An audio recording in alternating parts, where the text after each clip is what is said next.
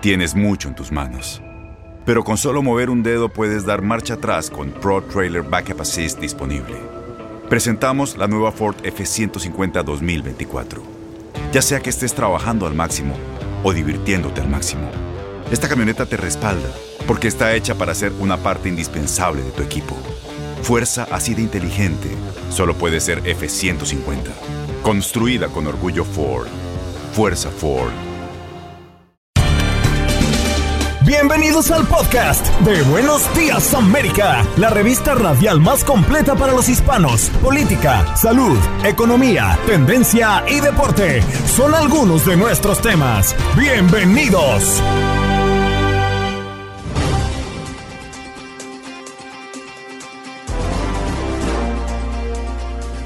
Hoy en Buenos Días América conversamos con Alfredo Hernández, psicoterapeuta especializado en adicciones, a propósito de que un estimado de 100 mil personas murieron de sobredosis de drogas en un año en Estados Unidos, un hito que las autoridades de salud dicen está vinculado con la pandemia de coronavirus.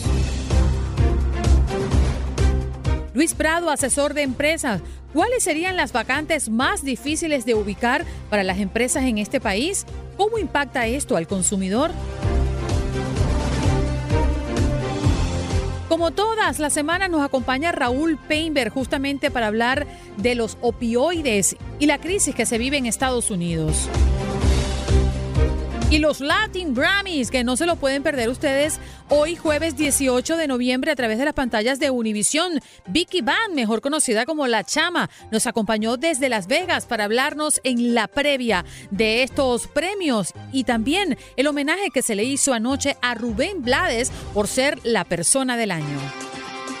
En deportes, Andrea Martínez con la resolución del torneo de la WTA en Guadalajara.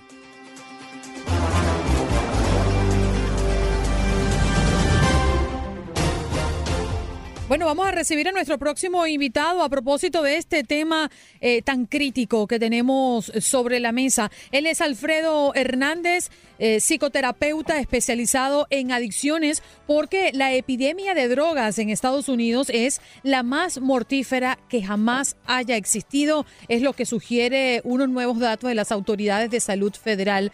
Más de 100 mil personas murieron por sobredosis de drogas en este país durante el periodo de 12 meses que terminó en abril de este año 2021. Según datos provisionales publicados esta misma semana por el Centro Nacional de Estadísticas de Salud de los Centros para el Control y la Prevención de Enfermedades de Estados Unidos, afirma que la cifra es un nuevo récord y las muertes por sobredosis aumentaron en un 28 ciento con respecto al mismo periodo del año anterior.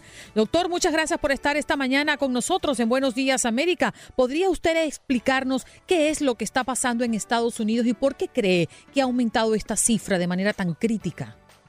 Sí, eh, muy buenos días, antes que nada, Andreina, Eric, Juan Carlos, buenos días, América. Eh, eh, sí, es muy triste lo que está sucediendo, ¿no? Pero creo que es lo que estamos viendo, como dicen, es una tormenta perfecta. Eh, se están uniendo una serie de factores que estamos eh, presenciando en estos momentos. ¿no? Hay una ola eh, de fentanil, que es una droga muy poderosa, tan poderosa que, se calcula más de 50 veces más poderosa que la heroína. Esto vino ocurriendo hace unos cuantos años, unos 3, 4 años, que hemos visto el aumento de esta droga. Eh, en las calles, porque eh, ha ocurrido donde se ha estado controlando más los medicamentos para el dolor de parte del punto de vista de los doctores, no para prescribirlo un poquito más eh, cautelosamente.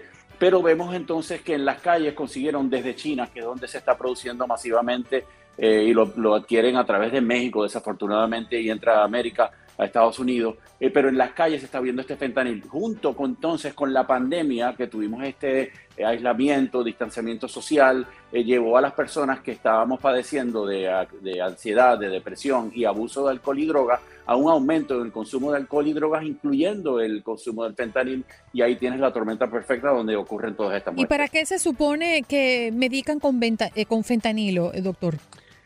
Mira, el, fentanil es un medicamento que se utiliza para el dolor y hay un uso médico real para él, ¿no? Las personas que, que han atravesado, por ejemplo, una cirugía o padecen de cáncer, eh, se han beneficiado. O sea, hay un uso médico real para este medicamento. Lo único que se convierte en droga cuando lo utilizamos para agarrar una nota, como decimos en la calle, ¿no? Cuando lo queremos utilizar para sentirnos bien en vez de para, para el dolor que el doctor nos está prescribiendo. Se utiliza en parches, se utiliza sublingual, o sea, para ponerse debajo de la lengua, y hay un uso médico y es verdad que es muy efectivo porque quita el dolor, absolutamente, pero es muy adictivo, crea tolerancia y crea dependencia, que es el problema con este medicamento.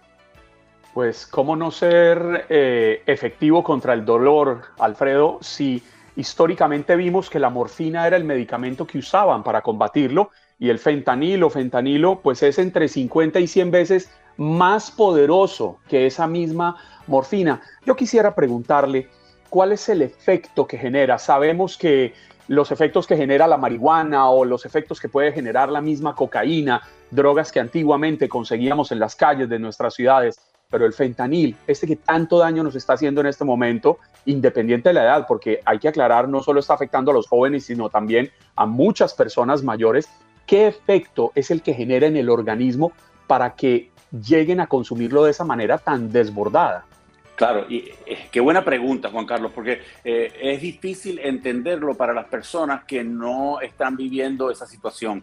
Eh, yo comparto con ustedes con el propósito de la que la gente pueda entender que esto se puede superar.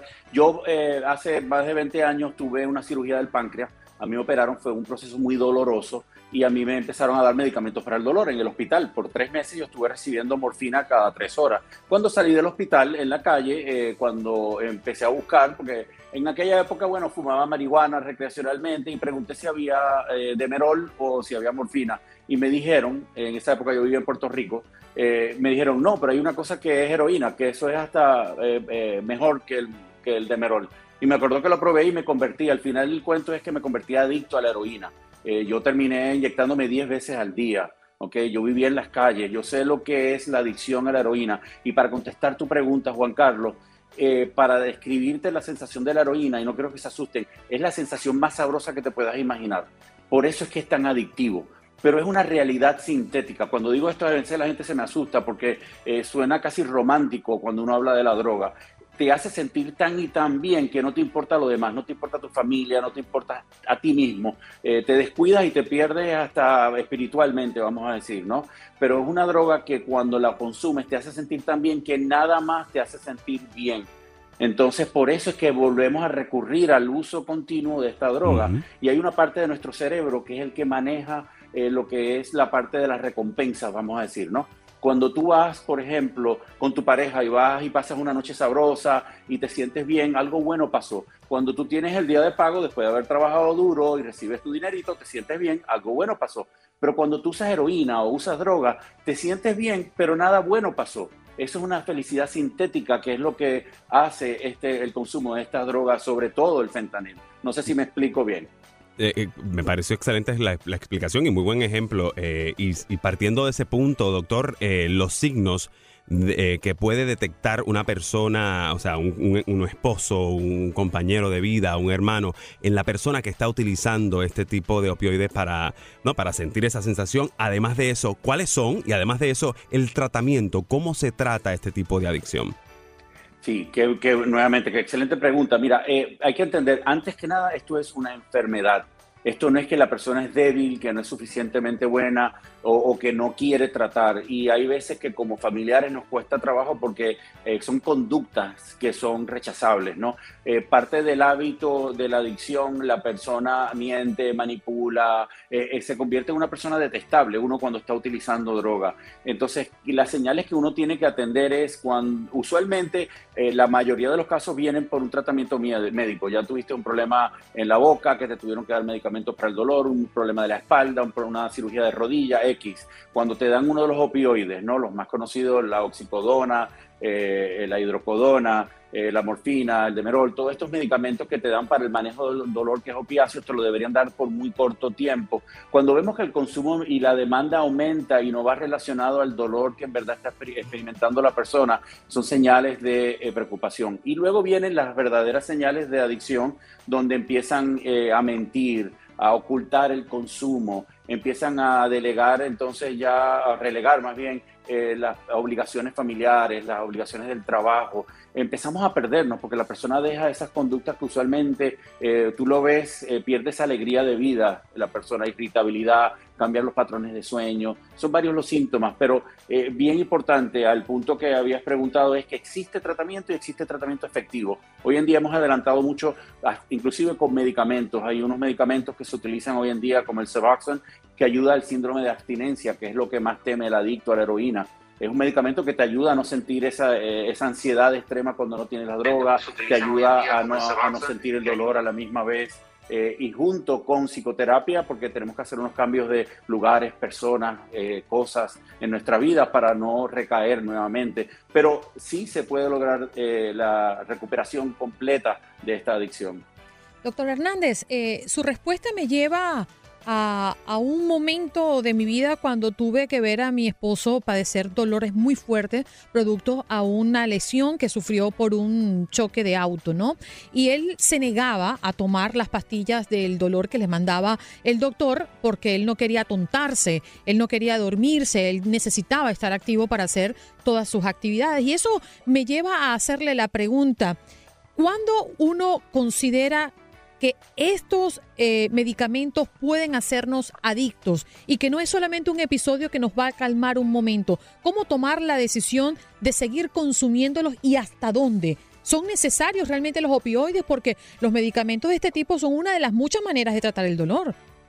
me encanta cuando están tan bien preparados para hacer estas preguntas, ¿no? Para que tengan una idea, Andreina, mira, y esto es algo que es espeluznante imagínate que el 90% de las prescripciones del mundo de opiáceos son de Estados Unidos. O sea, el consumo en Estados Unidos de este tipo de medicamento es eh, increíble, porque estamos en una cultura que no queremos pasar dolor. Entonces los doctores quieren que el paciente esté lo más cómodo posible porque si no te van a dar un mal review, te van a poner una crítica en Instagram. Entonces los doctores, la cultura, además de la compañía farmacéutica, eh, hemos llegado al punto donde estamos acostumbrados a que si tengo dolor me dan un Percocet, si tengo dolor me dan un Vicodin, si tengo dolor y eso es lo que ha llegado al abuso de prescripciones y nosotros como pacientes estamos acostumbrados a no sentir nada de dolor, entonces no queremos un ibuprofen, no queremos este otro tipo de medicamento. Ahora, dicho esto, también hay que considerar que cuando una persona se está recuperando de una cirugía, por ejemplo, la recuperación es más rápida si hay buen manejo para el dolor. Y en vez de tener que pasar dolor, porque el cuerpo entonces entra en un estado de estrés que puede ser prevenido con el medicamento para el dolor, se tarda más esa sanación de la cirugía. Entonces es un balance donde tienes que utilizarlo, utilizarlo como es prescrito y tener honestidad con tu doctor para dejarle saber qué nivel real de, dolor estás pasando para que él sepa con su conocimiento como médico qué cantidad prescribirte. Entonces hay que ser honestos, hay que tener buena comunicación con el doctor, pero hay que utilizarlo cuando sí es médicamente necesario. Claro. Doctor, agradecemos su participación esta mañana. Ha sido extraordinario entender eh, con palabras sencillas este mundo de los opioides y cómo es que acá, al menos en Estados Unidos, estamos llegando a estas cifras récords. Recuerden que las muertes por sobredosis de drogas alcanzan un nuevo récord en este país, según los datos de los CDC. ¿Lo podemos conseguir dónde, doctor? Bueno, eh, sí, antes que nada, gracias a través de Alfredo Ayuda en Instagram y en Twitter. Eh, pero te iba a comentar, eh, sobre todo, se espera que esto empeore para este próximo año. O sea, hemos logrado una cifra récord, pero lo que tenemos en este momento se espera que vaya a empeorar. Así que gracias por la oportunidad a ustedes, de verdad. Oh. y de repente, Juan Carlos, tienes que pedir Conflict Resolution Therapy aquí para el tema de la hora. gracias, doctor. tenemos que cerrar la entrevista, pero agradecido siempre. Alfredo Hernández, psicoterapeuta especialista especializado en adicciones. Ya regresamos.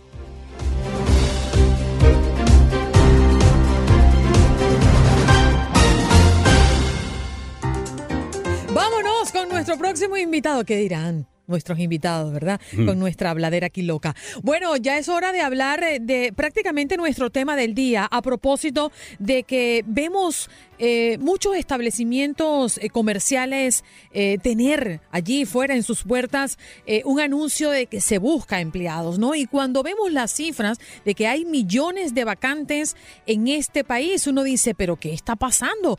¿Cuáles son esas vacantes más difíciles de ubicar para las empresas acá en los Estados Unidos? ¿Y cómo esto puede impactar al consumidor. Vamos a conversar con Luis Prado. Él es asesor de empresas para contarnos qué onda. Hola Luis, buenos días. Gracias, Andreina. Un gusto estar acá compartiendo con ustedes. Y esta es una pregunta interesante, pero creo que primero tengo que poner un contexto, porque aquí hay algunas cosas que se tienen que hablar. Fíjate, hay un estudio de Gallup que asegura que el 48% de la fuerza laboral en Estados Unidos están buscando activamente nuevas oportunidades. Ahora, ¿qué significa esto? ¿Acaso no es contradictorio? ¿Y cuáles son realmente las vacantes con las que las empresas tienen mayor dificultad? Y aquí te lo explico la situación de la pandemia, con la situación de la pandemia, la gente se ha dado cuenta de que o prefieren un trabajo que les permita tener más tiempo para estar con su familia, o se han dado cuenta de que no les pagan lo suficiente o les explotan. Y entonces a medida de que la pandemia ha cedido, la gente ha dejado, ha estado dejando su trabajo en busca de más dinero, más flexibilidad o hacer algo que les guste más. Y por lo tanto, la, la gente no es que está buscando empleo, sí está buscando empleo, pero más que todo empleos donde, no se donde, eh, donde se teletrabaje. El problema está en el que eh, las empresas les están rechazando su currículo. Por dos razones, esas razones las que quieras te las explico más adelante de unas recomendaciones, eh, pero por un lado tienes a la gente que está buscando empleo y las empresas les están rechazando. Y por otro, tienes que hay empleos que las empresas, que sencillamente las empresas están luchando. Exactamente, ¿cuáles son estas vacantes más difíciles? Eh, son aquellos que tienen ambientes laborales más estresantes y que son aquellos también trabajos en los que eh, donde físicamente son agotadores o repetitivos. Por ejemplo, podría ser, por ejemplo, eh, parques temáticos, lugares de ocio y también empresas de retail y de transporte. Esas son las que tienen más dificultades por un lado las otros trabajos que están relacionados a teletrabajo son donde la gente está buscando empleo, pero las empresas le están rechazando. Y allí es donde está el problema. Pero Luis, estamos hablando de empleo o la llamada mano de obra calificada. Eh, ¿Qué sector está necesitando más empleados? Aquellos que tienen, que requieren empleados con mayor formación académica, más especializados, o trabajadores de a pie, por darles algún, algún, algún nombre, no, no, no sé si esté bien usado, aquellas personas que eh, cobran el salario mínimo es lo que más está necesitando. Las dos, precisamente por lo que mencioné, fíjate, las que, las que piden menos requisitos, pero que son más estresantes y, y son como más operativas, están pidiendo personal, así no tengan los estudios y competencias, son las que, son las que más conocemos como las empresas de retail y restaurantes, pero aquellas donde se están pidiendo personal más cualificado, no lo están encontrando porque a la gente les hace falta las competencias. Hace un momento mencioné que habían dos características que está haciendo que las empresas estén rechazando personal que postule este tipo de vacante. Número uno, eso, les hace falta las competencias, como por ejemplo determinados conocimientos, habilidades eh, blandas y duras que no tienen y que la gente tiene que formarse para pues asumir estos empleos.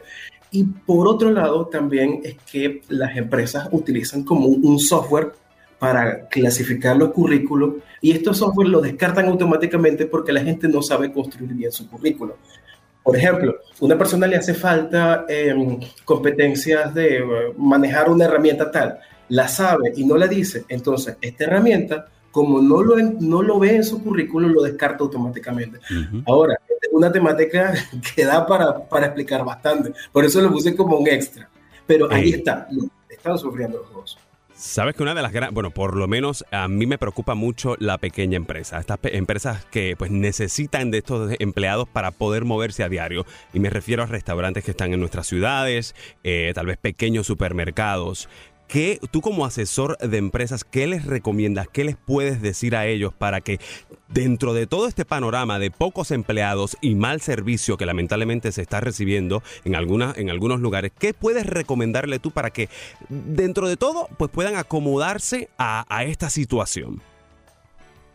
Mira, em, esta situación, a pesar de esta situación, hay empresas que sí están lidiando relativamente con esta situación y te explico cómo. La situación está haciendo que las empresas tengan que adaptarse, subir salarios, reinventar los servicios y también invertir en automatización. Y los que están invirtiendo en automatización, eso va a tener una implicación bastante grande, mediano a largo plazo en el empleo.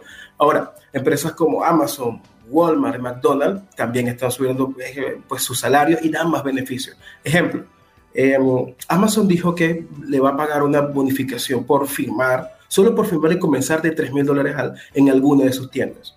Y que el salario por hora puede llegar hasta más de 20, de 20 dólares.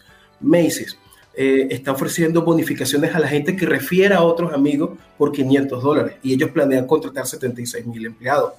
Eh, Best Buy permite que los solicitantes de empleo, en vez de asistir a la primera entrevista, se, hagan un vídeo y lo envíen para agilizar los procesos. Están apuntando también a agilizar los procesos lo que más pueda. ¿Sabe Luis, sabe Luis que me parece preocupante y no sé si usted lo comparta? Es ¿Qué tanto estas grandes empresas están dispuestas a meterse la mano al bolsillo para que ese dinero que están ofreciendo de más, esos beneficios para acceder a mayores empleos, salga de sus propios recursos y no terminen extendiéndose al consumidor? Porque al final lo que se siente, la percepción en el ambiente es que somos los consumidores los que terminamos pagando esto, porque todo aumenta y aumenta y aumenta de precio cada día más. Bueno, una muestra de ello es el caso de, mm, Pollo Tropical, que de hecho sacó un informe hace un par de días diciendo que una de las plazas más complicadas de llenar era justamente el sur de la Florida, pero aumentó eh, la hora a sus empleados y además le dio bonificaciones, pero la comida ahora está más cara para comprarla allí en ese sitio de, de comida rápida, Luis. Sí es, mira, esto impacta tanto a las empresas también como al mismo consumidor. Por ejemplo, en el aumento de, pues de los productos y servicios, en retrasos en la entrega de pedidos, también la logística con otras empresas. Eh, y, que, y, que, también empresas como eh, McDonald's, Burger King están viendo que eh, van a tener que reducir la jornada laboral o, cerrar antes las tiendas. Y entonces ahí es donde está esa implicación. Pero sé, en un principio, mencioné de que las empresas están invirtiendo en automatización y es que esto también va a tener una implicación a mediano o largo plazo. ¿Qué dice ahora? O sea, ahora las empresas dicen, bueno, tengo que buscar la manera de que exista productividad, así existe un, menor margen de ganancia, aumento los costes, entonces, o sea, sería como algo mitad y mitad, pero mientras tanto invierto en automatización para que esto no vuelva a ocurrir. Cuando digo invertir en automatización, esto va a ser de que em, al mediano y largo plazo se abarate más el tener trabajando un robot haciendo las funciones de un humano, de una persona. Eh, te voy a poner un ejemplo. Hace varios años la primera laptop costó 8 mil dólares. Ahora es casi regalada, 300, 500 dólares, con mil veces más de potencia. Pero es que te cobran por otro lado. Fíjate lo que ha pasado con los teléfonos. Antes los teléfonos venían con sus audífonos, ahora ya los teléfonos no vienen con sus audífonos. Hay algunos que te vienen con el cargador, pero tienes que comprarle ahora el taquito. Es decir, el, eh, y para poner a funcionar cualquier aplicación que antes quizás era gratuita, te cobran mensualmente. O sea, por algún lado te sacan el dinero. Eso sí, eso sí. Lo que sí digo es que eh, eso sí, esto, mm, mientras más haya inversión en automatización, en robótica, esto va a abaratar el hecho de que pueda tener robots haciendo trabajo por humanos y esto también va a mover la necesidad de contrataciones y va a hacer de que se pida eh, personas que tengan más competencias y que puedan trabajar en conjunto con robots. Eh, eso sí, y hay muchísimos ejemplos en Internet, hay muchísimos ejemplos de robots que hacen robots eh, autobuses que se mueven solos, camiones que, que, también se mueven a través de inteligencia artificial. Ahora está muy caro pero como incrementa la, inversión, esto va a hacer de que sea cada vez más barato y que la empresa diga, bueno, yo puedo tener eh, un, camión que se mueva solo, no me pida permiso, haga, haga, su trabajo, no me esté pidiendo descanso y esto saldrá más barato. Ahora, eh, la gente ahora tiene que pensar es cómo a mediano y largo plazo yo puedo ser competitivo eh, y, que, y que cuando vaya a buscar, quizás ahora yo digo, bueno, eh, dejo de trabajar y tengo muchas ofertas de trabajo por todos lados, pero en, en 10 o 20 años esto no va a ser así. Y ¿Sabes A, mí me queda una duda. Y es que, y lo estamos viendo, lo estamos palpando. Eric que está aquí, eh, Juan Carlos que se ha movilizado también hasta la sede nuestra de Univisión. Cada vez son más nuestros compañeros que regresan a, a la empresa, al edificio, a trabajar desde acá. Y uno también lo ve en el tráfico, uno también lo ve en las calles, eh, las horas pico que usualmente pues tenían 8 de la mañana, 6 de la mañana, 5 de la tarde, ya las autopistas se están volviendo a llenar. Ahora, las empresas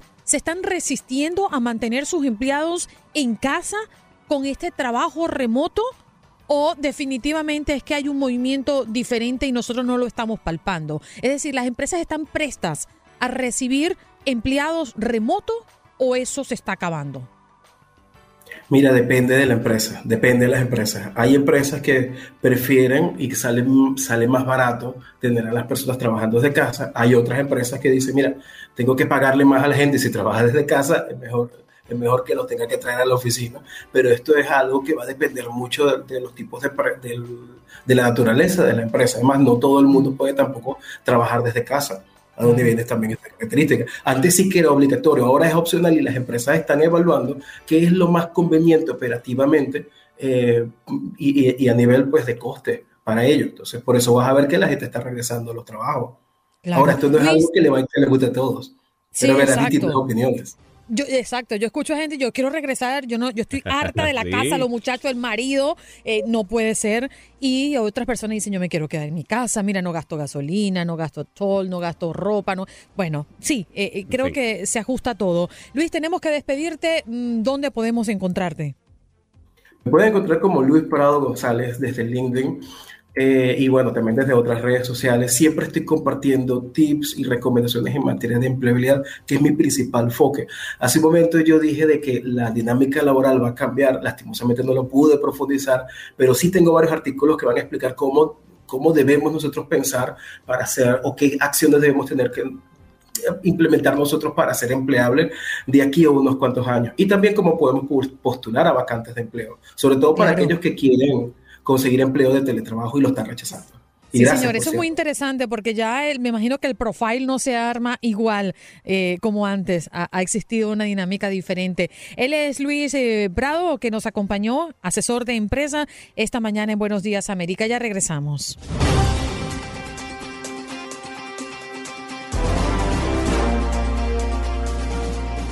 Bueno, de inmediato nos vamos con Raúl Peinberg, que como todas las semanas comparte un gran mensaje con toda la audiencia de Buenos Días América. Adelante, Raúl.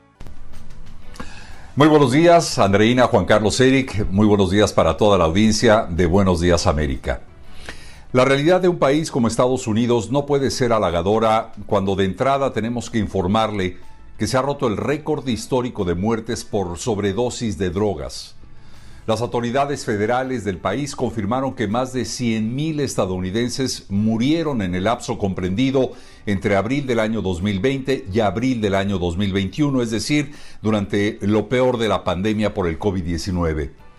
Y esto, visto en perspectiva y utilizando la información de los Centros para el Control y la Prevención de Enfermedades, equivale a un aumento del 28.5% en comparación con el año anterior.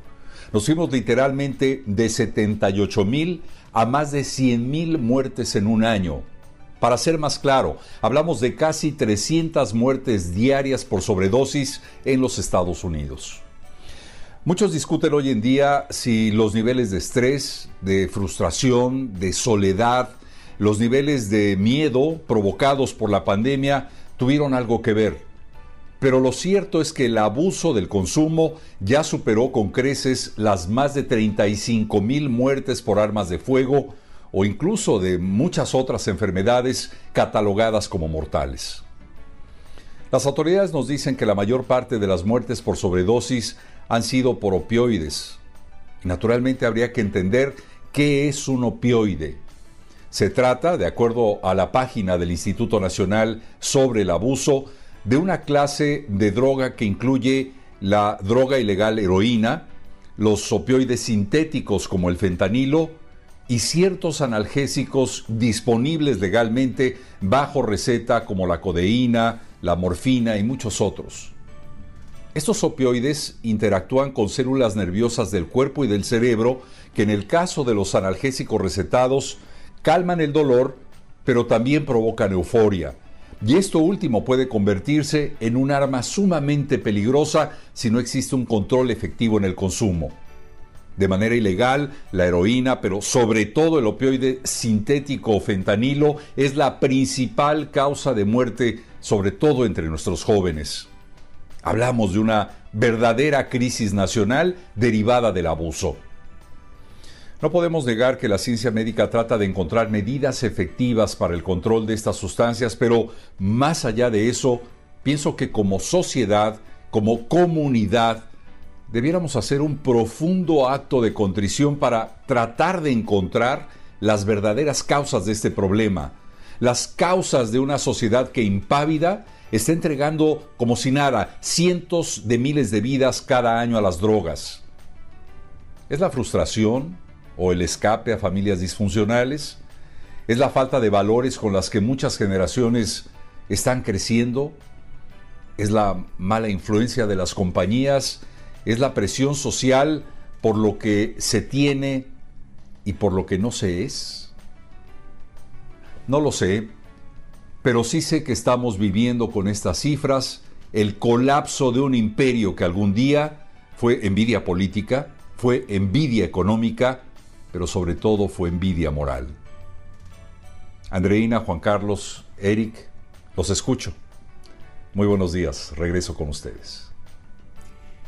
Muchas gracias, Raúl. Sí, como siempre, estos temas acertados, ¿no? Y que hoy, por cierto, en este programa tuvimos la oportunidad de abordar con un especialista. Gracias por estar siempre con nosotros, Raúl. Tremenda reflexión. Bueno, recuerden que hoy estamos de fiesta en Univisión porque a las 7 de la noche encienda usted su televisor porque estaremos disfrutando de los Latin Grammys desde Las Vegas.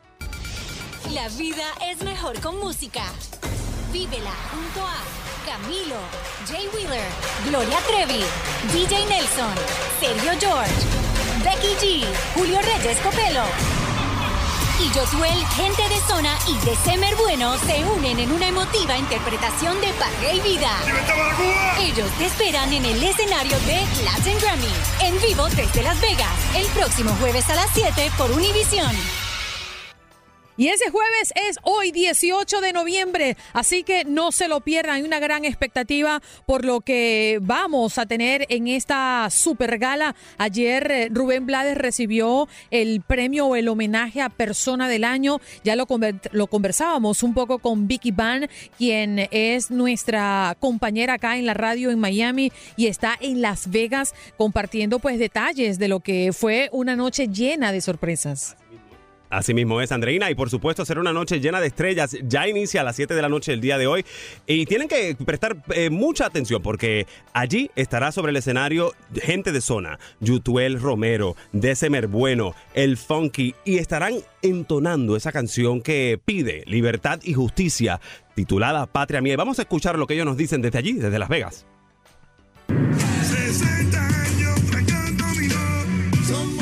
Patria y Vida ya hizo historia. La canción que se ha convertido en un himno para los cubanos que piden libertad se escuchará en todo el mundo desde Las Vegas durante la entrega de los Latin Grammy. Es la primera vez que vamos a hacer esta canción juntos.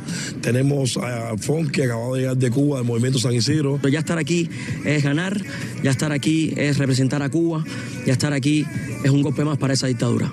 Que nos siga todos dedicarán esta presentación a Michael Osorbo, el único intérprete que no estará, pues el régimen lo mantiene en prisión. Dedicarle desde el escenario a Michael Osorbo esta canción y esperar eh, cantarlas todo el mundo juntos en una Cuba libre.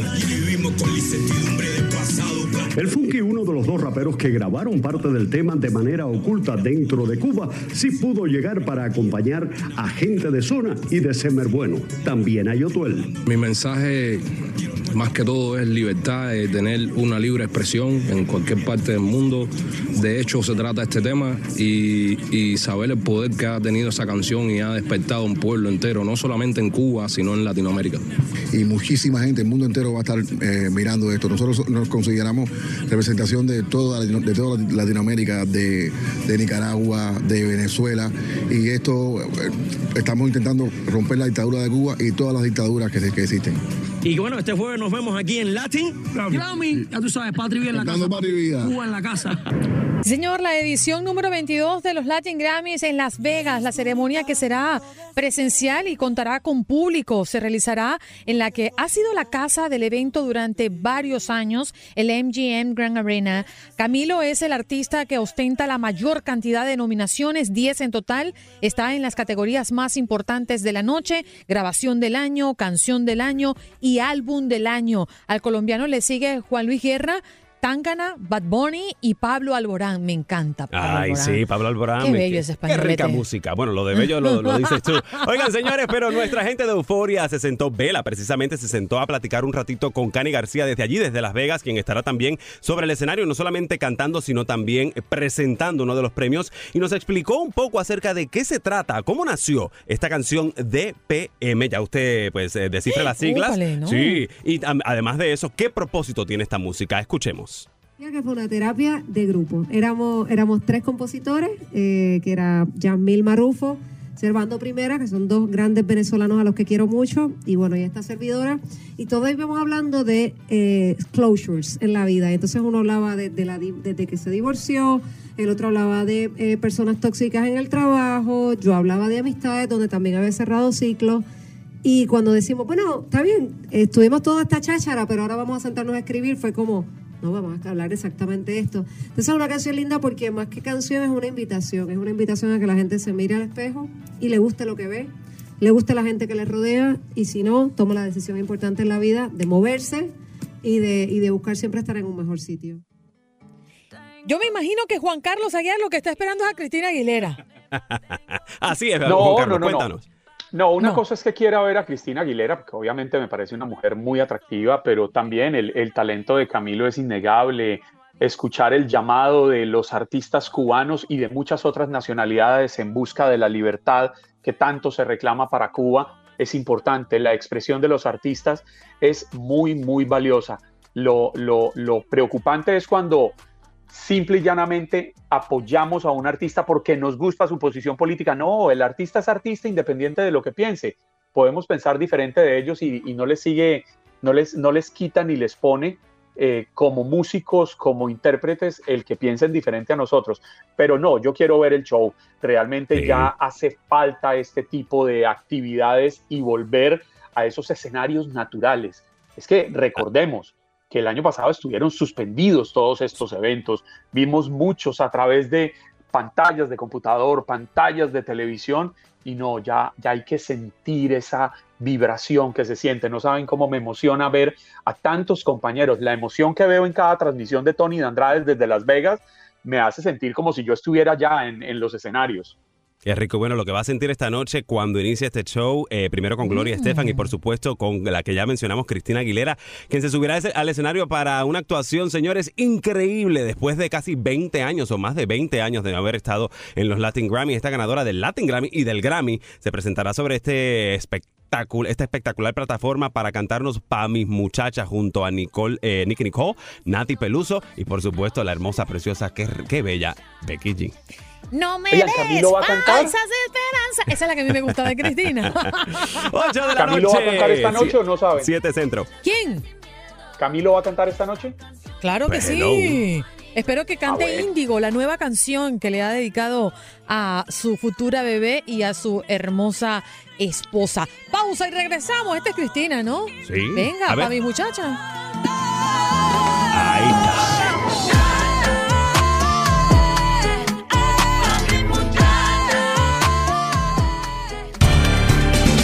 Estás escuchando el podcast de Buenos Días América, la revista radial más completa para los hispanos. Escúchanos en las diferentes plataformas: Euforia, Spotify, TuneIn y iHeartRadio. Tu DN Radio.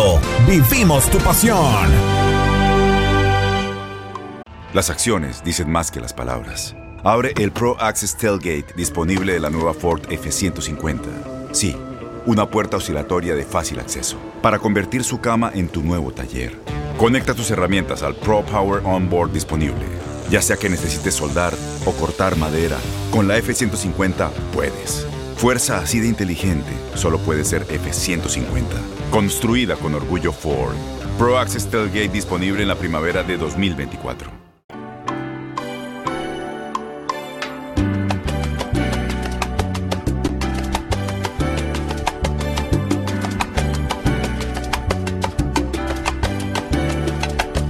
Saliendo, del hospital. Ajá, allá en Las Vegas está Vicky. Vicky va mejor conocida en los bajos fondos como La Chama. ¿Cómo estás, cariño?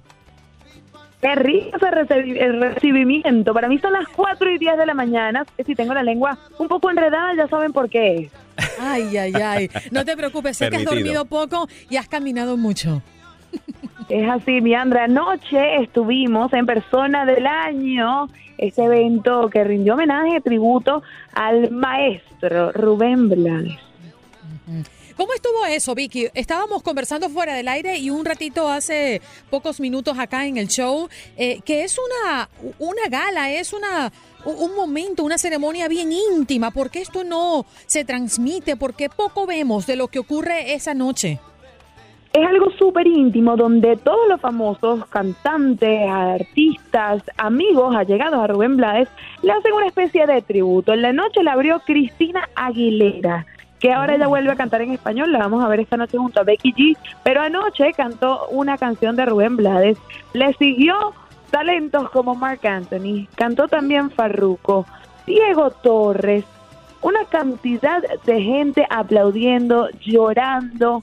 Carlos Vives también le cantó a Rubén Blades. Estaba Joaquín Sabina, no cantó, pero dio unas palabras bellísimas. Igual que René, residente, calle 13, también este, estuvo ahí. Noche mágica para celebrar a este gran hombre, Rubén Blades, que no solamente ha sido influencia, influencia en la política, sino también obviamente en la música, en el cine y un referente para todos los latinos aquí en este país y en toda Latinoamérica y en todo el mundo, diría yo. Pero yo me quiero alejar un poco de la noche del, de la celebración de persona del De la noche de anoche. De la noche de anoche, sí, sí, sí. Eh, y, e irme un poquito más. Tú sabes que a nosotros no nos gusta el chisme, pero nos entretiene un poco. Y se cuenta que Julián Gil ha estado por la ciudad de Las Vegas del pecado junto a su nueva novia. Y, e inclusive se especula de que podría estar buscando entrar a una de estas capillitas y, mire, cerrar el negocio. Mira, y No sé está si te- muy de moda eso, esas bodas express anoche se casaron, ya estaban casados, pero tuvieron como, yo, yo siento que la gente viene a Las Vegas y le da esa piquiña por casarse. Por casarse, Josué ¿qué cosa y Beatriz? Luengo. Josué y Beatriz Luengo se metieron en una capillita, yo no sé si vieron a Julián tam- también, o ellos fueron los que le dieron la idea, pero Josué y Beatriz mm, eh, hicieron como una especie de renovación de votos porque ellos ya estaban casados, pero pasaron por Las Vegas. También Ale Mori Wisman, Ale Mori es una cantante que está nominada como cantautora este año, también se casó ayer, está como de moda casarse, yo no sé, yo no conseguí macho para casarme, pero todavía Ay. tengo chance. Ándale. Mira, tu macho anda por ahí por Boston, así que ten cuidado. Ah, pero está ennoviada. Y- Vicky, no me Vicky está enfilada, mi amor. Ah, yo que iba a tirar algún perrito por ahí a ver si me ladraban. Mira, Vicky, hablemos de los nominados, de los que se esperan hoy arrasen en los premios. Eh, el, bueno, ya nos hablaste un poco del, del show de apertura, eh, pero háblanos de los nominados. Bueno, sin duda Camilo, liderando las nominaciones, tiene 10 nominaciones. Es el más emocionado. También yo trajo a sus papás y a- ayer estuvimos conversando con él y él dice que él lo que quiere es ganar que sí sea uno y que sus papás lo puedan aplaudir. Tan humilde y con los pies en la tierra como siempre Camilo. Está súper nominado también Juan Luis Guerra, es el segundo más nominado, obviamente el maestro de siempre. Anda por ahí, ya llegó Bad Bunny, está todo cubierto. Yo no sé qué, porque él, le gusta como taparse la cara, nada más se dejan los ojitos descubiertos. Y anda por ahí con por casino si fuera él, él fuera un ladrón. Él tiene conductas extrañas. No diga eso de mi compatriota, ¿eh? O Bad Bunny. Gloria Estefan también está por allí dando vueltas. Hay muchos. Eh, Mili Quesada, Gilberto Santa Rosa, que también está recibiendo un reconocimiento. Eh, hay muchos artistas. Eh, eh, a ver, Juanes creo que está por allá, pero va, va- va la cosa fuerte esta noche. Hay que no se pueden perder ya a partir de las 8 de la noche sobre el escenario de el Latin Grammy, la noche más importante de la música latina, por aquí por Univisión, por nuestra cadena. Oye, Vicky, gracias por estar con nosotros esta mañana. Sé que has hecho un gran esfuerzo por compartir con toda la audiencia de Buenos Días América de costa a costa. Te ama mucho, mi amor. Nos hablamos pronto. Los quiero mucho, gracias a todos. Y si quieren ver los videos y los chismes, se los tengo en mis historias, en arroba dale chama en Instagram. Dale, chama. Sí, señor. Vicky Van con nosotros desde Las Vegas, donde todo ocurrirá esta noche. Escuchemos a Rubén Blades. Me encanta esa canción.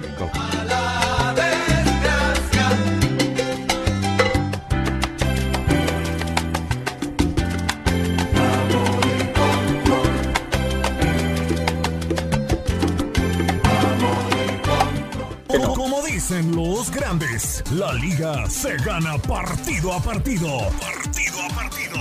En Buenos Días América, Contacto Deportivo.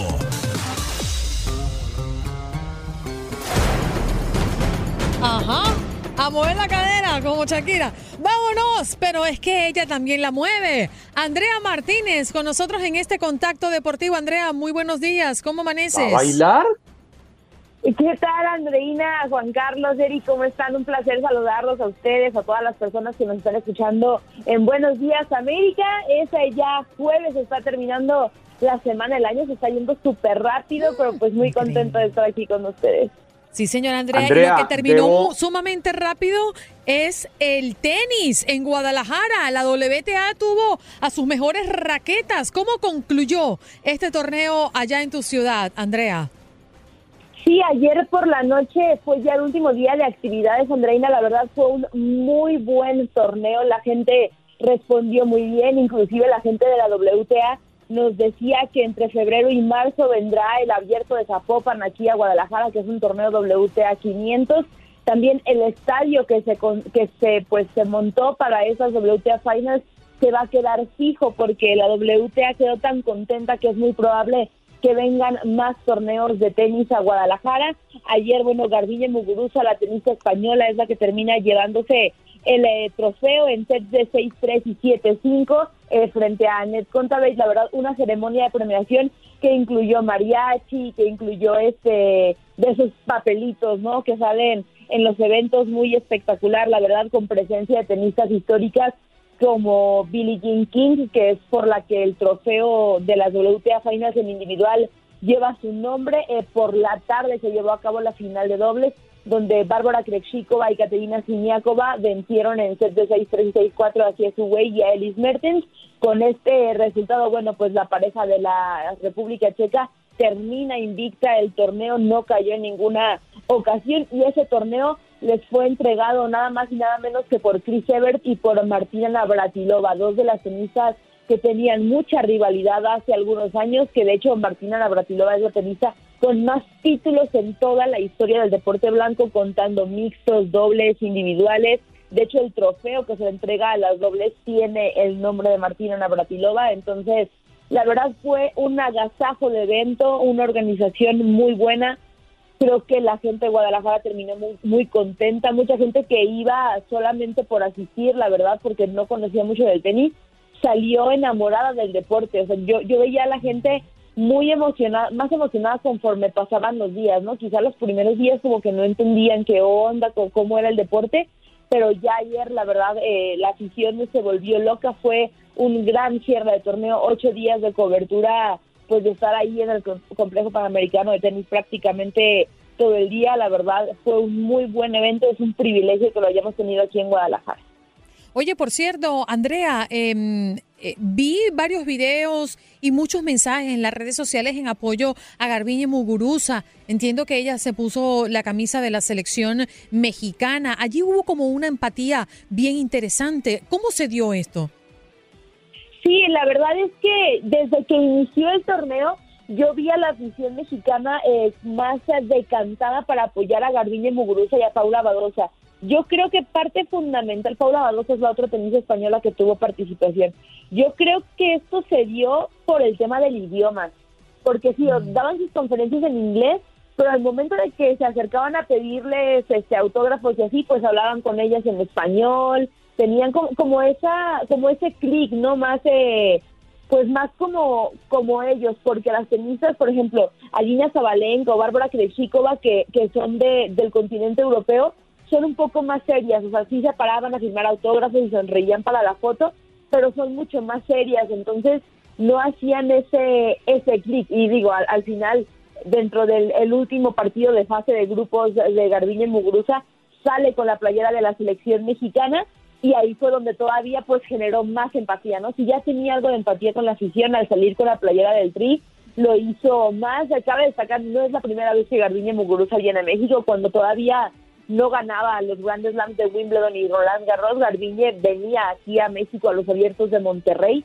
entonces es, es una tenista que ya tiene cierto cariño con la afición mexicana, entonces creo que eso ayudó bastante. De hecho, o sea, veíamos, eh, estábamos dentro de los juegos durante toda la semana y yo sentí, yo me sentía mal por la otra tenista porque la verdad es que nadie gritaba su nombre, todo el mundo siempre coreaba el Muguruza o el Garbiñe, también en el caso de Badosa también la apoyaban mucho, pero a las otras tenistas se escuchaban como gritos muy este esporádicos, ¿no? Pero re- realmente la afición también se quedó muy contenta con que Garbiñe fuera la ganadora. Con este triunfo Garbiñe va a dejar el sexto lugar del ranking de la WTA para subir al tercero. Es una gran cantidad de puntos. Se va a embolsar un, eh, un poquito más de un millón y medio de dólares. Creo que le viene muy bien a la carrera de Garbiñe. Decía ayer en la zona mixta al salir del partido que, bueno, ella ya ha ganado Wimbledon, ya ganó Roland Garros y que pues ganar esas WTA Finals es como ganar otro de los importantes torneos, porque al final para la WTA este torneo es como su quinto Grand Slam.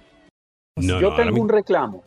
A ver, Ella me dejó hoy como Alejandro Sanz, con el corazón partido. con, con el corazón partido. ¿Cómo es esto? Que Andrea no está entrando a- a- aquí al StreamYard, a nuestra transmisión en Facebook Tiene Live. problemas con su Sí, internet. No, a mí eso me deja con el corazón partido, porque cuando me dicen va a estar Andrea Martín, yo digo miércoles la voy a ver. Esta tapatía Andrea, bellísima. respóndele que a Juan Carlos, que está muy preocupado porque no te ha visto. América. No, es que sí tengo problemas con mi internet, muchachos. Ahorita no tengo internet, entonces este, por eso no estoy en StreamYard. Bueno, Andrea, Bueno, mándenos una foto al menos al terminar el programa.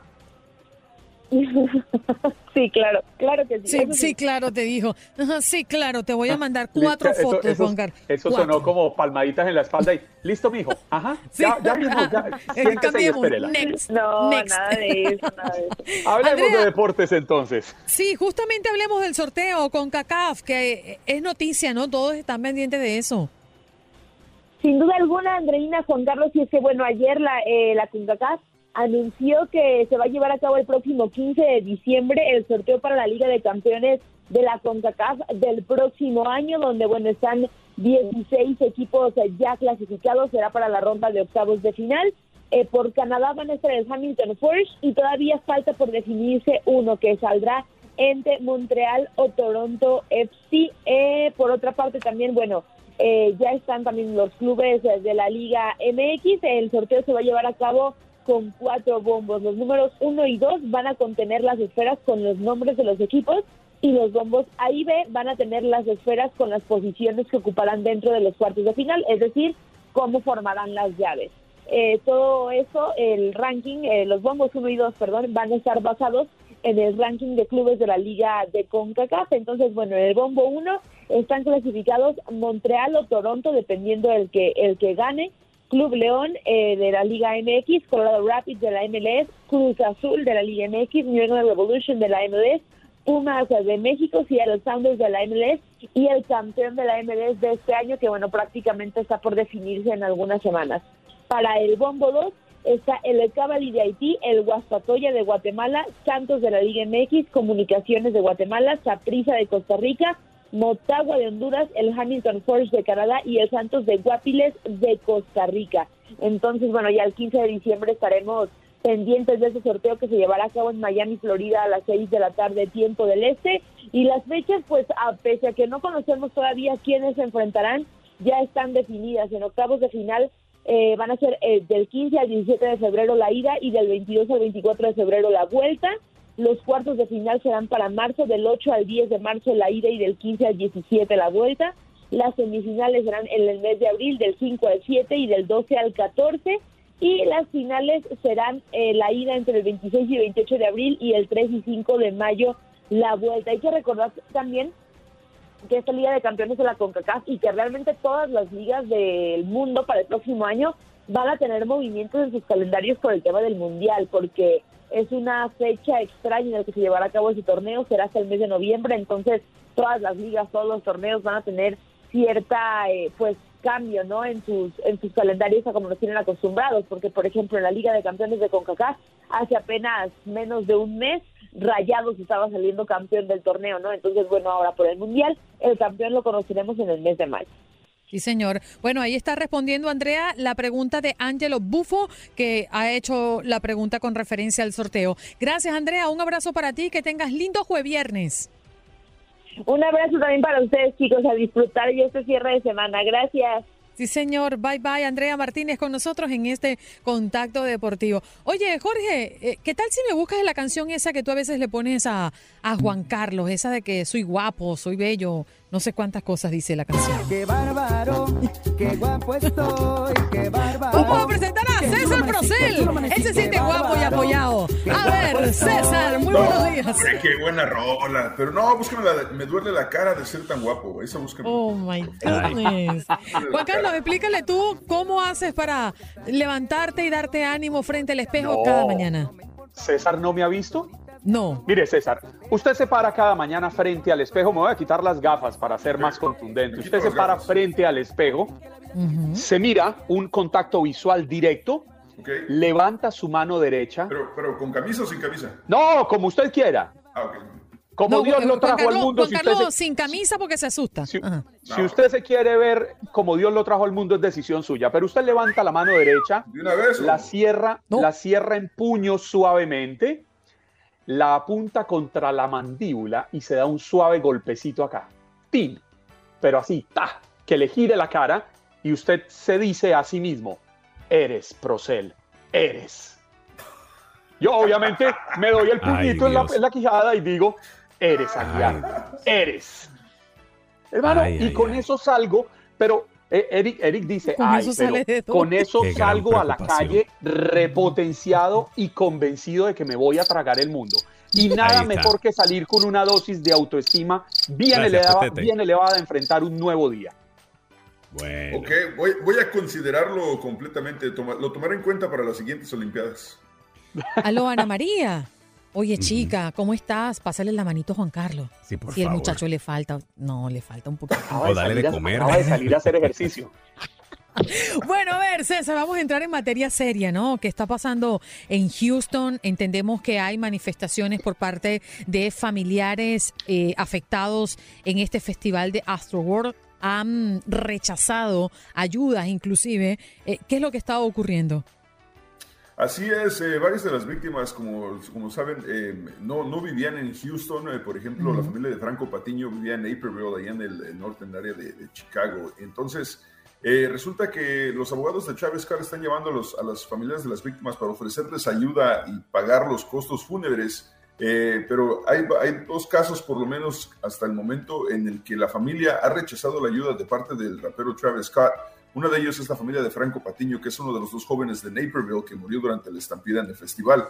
Aseguran haber pagado alrededor de 40 mil dólares por los servicios fúnebres de su hijo, pero sin embargo decidieron eh, rechazar la ayuda. Eh, Teresita y Julio César son los padres de Franco Patiño y simplemente aseguró, aseguraron que el abogado del rapero se puso en contacto con su abogado de ellos para ofrecer pagar los gastos, pero ellos prefirieron rechazar la oferta.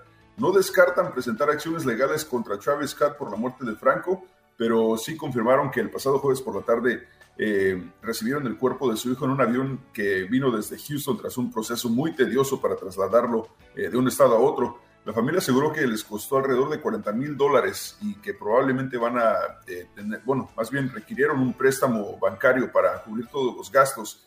Yo me imagino que también están haciéndolo de esta manera para, para a la hora de entablar una demanda legal, no, no pueden este, utilizar esa ayuda, entre comillas, de parte de, de la gente de Chávez Scott como, como arma de doble filo. Eh, otra de las familias que hicieron lo mismo fue la de Barty Shahani, que es una de las jóvenes que también murió, y la familia de ella también rechazaron la, la oferta de, de ayuda de parte del rapero. Esto se pone, se pone más, más dura la cosa. Ahora también ya dijeron las autoridades que no va a haber una tercera agencia ayudando a la investigación. Todo se queda en la ciudad y entre el FBI las autoridades locales eh, harán una investigación minuciosa sobre lo que sucedió en Astroworld. Oiga, eh, Juan Carlos, César, eh, Andreina, ¿ustedes están dispuestos a ganarse 12 mil dólares Claro. por dormir 59 días? Ah, ok, César, explícale de qué se trata esto. Sí, al parecer hay una empresa que te está ofreciendo este, es- este, una, una la nota por, por hacer un estudio de, de dormir eh, 59 días. eh, o sea, pero ¿quién puede dormir tanto tiempo, no? Y, además, qué aburrido. ¿Y para qué? Eh, Bueno, la NASA les está pidiendo, sí, a- a- está per- pidiendo a personas que llamen, que se inscriban, porque quieren regalarle 12 mil dólares si usted se acuesta a dormir por, 19 por 59 días. Eso no puede tú, ser tan fácil. Un estudio que quieren realizar precisamente la, eh, eh, para una agencia, a- por una, a través de una agencia alemana, pero 12 mil dólares vienen muy bien, son 4 mil cada, bueno, esos son cuántos meses, tres, dos, dos meses, ¿no? A ver, Más o Pero, menos. pero, pero entonces me imagino que este estudio tendría que ver con algún tipo de, de viaje espacial, ¿no? Porque no, no, sé, no sé, por ejemplo, cuánto tarde llegar una nave de aquí a Marte, por ejemplo, pero tal vez Bueno, están de- haciendo el estudio para ver si mandan a, a personas a Marte y tienen que ir dormidas por ese tiempo. Sí, bueno, no. el- eh, Básicamente lo que quiere hacer este estudio es acostar a la gente en una cama, y, o sea, en una tipo camilla, ¿no? Como la que se duermen las, las naves espaciales. Y esta agencia alemana, junto a la NASA en Houston, quieren hacer prueba de ver de que- cómo reacciona el cuerpo, eh, ¿no? A, a esta cantidad de días eh, dormi- dormido Pero- o por lo menos recostado. Oye, pero, Pero, las Eric, llagas y- Yo tengo, yo tengo una eso. pregunta que sí me parece que es la fundamental. ¿Me dejan levantarme a comer alguito o, o es solo acostado? Porque así sí no voy. Bueno, lo, lo primero que no, cali- no, tú, no, tú no calificas para el, el estudio porque dice que los aspirantes deben tener de entre 24 y 55 años. Y yo creo que pasas los 55. No, no, no, clasifico, clasifico. Machango, tu banana. Clasifico, estoy, estoy rayando el límite, pero clasifico. Estoy muy con un cerca, peso menor. pero. Mira, está como maná, rayando el sol. Literal, literal. Pero No, Juan Carlos no lo raya, acuérdese, lo acuérdese, Eric, acuérdese que yo a usted le dije, rece para que llegue a mi edad como estoy yo. Bueno. ¿Y cómo Con estás pelo. tú? Con ah, pelo. bueno, bueno, yo tengo pelo todavía, me falta mucho tiempo para llegar allá. No, no hablen de sus intimidades. Pero, No pero, hablen de sus eh, intimidades. ¿pelo, ¿Pelo o cabello? Ah, Eso es lo que yo digo, no hablen de sus intimidades. Oiga, eh, No otra porque parte yo del estudio, uso pelo, César, yo no voy a caballería, sino a peluquería. Vamos a bajar de, vamos a, a salir de ese temita porque no mentira, no. Oigan, eh, es que también eh, Juan Carlos, creo que no puedes, no vas, no vas a poder entrar porque dice también aquí que debe tener una masa corporal de 19 a 30 kilogramos. Eh, ah, y no, no pueden, no, y no pueden fumar, pero entonces. pasado. Estoy pasadísimo. Dice Yanira Gómez que 19, si va Juan Carlos, se termina la comida de toda la tripulación. Ahí está. Yanira. Yanira es de las mías, Yanira es de las mías. Yanira Sí. sabe, es una mujer precavida. César, gracias por estar con nosotros esta mañana. Te tenemos que escuchar en Enganchados. Enganchados todos los días a partir de las 10 de la mañana hora centro en la, la 93.3 FM TUDN Radio en Houston y a través de la aplicación de Euforia en toda la nación. Así que los espero el día de hoy y redes sociales César Procel, por supuesto, para servirles. Hoy les tengo una entrevista súper exclusiva con un legendario de Chivas, el vaquero Eduardo Cisneros. Así que los espero el día de hoy en Enganchados, ¿eh? Bueno, mañana nos tienes que contar, ¿verdad? Claro, claro que sí.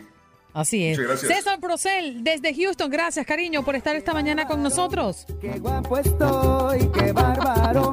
Qué chulo Qué amanecí, chulo qué amanecí, chulo qué chulo amanecí, qué Sí, bárbaro. señor. Gracias por acompañarnos en nuestro podcast. Buenos días América. Y recuerda que también puedes seguirnos en nuestras redes sociales. Buenos días AM en Facebook y en Instagram. Arroba Buenos días América. AM. Nos escuchamos en la próxima. Boost Mobile tiene una gran oferta para que aproveches tu reembolso de impuestos al máximo y te mantengas conectado. Al cambiarte a Boost, recibe un 50% de descuento en tu primer mes de datos ilimitados. O, con un plan ilimitado de 40 dólares, llévate un Samsung Galaxy A15 5G por $39.99. Obtén los mejores teléfonos en las redes 5G más grandes del país. Con Boost Mobile, cambiarse es fácil. Solo visita boostmobile.com. Boost Mobile, sin miedo al éxito. Para clientes nuevos y solamente en línea, requiere AroPay. 50% de descuento en el primer mes requiere un plan de 25 dólares al mes. Aplican otras restricciones. Visita boostmobile.com para detalles.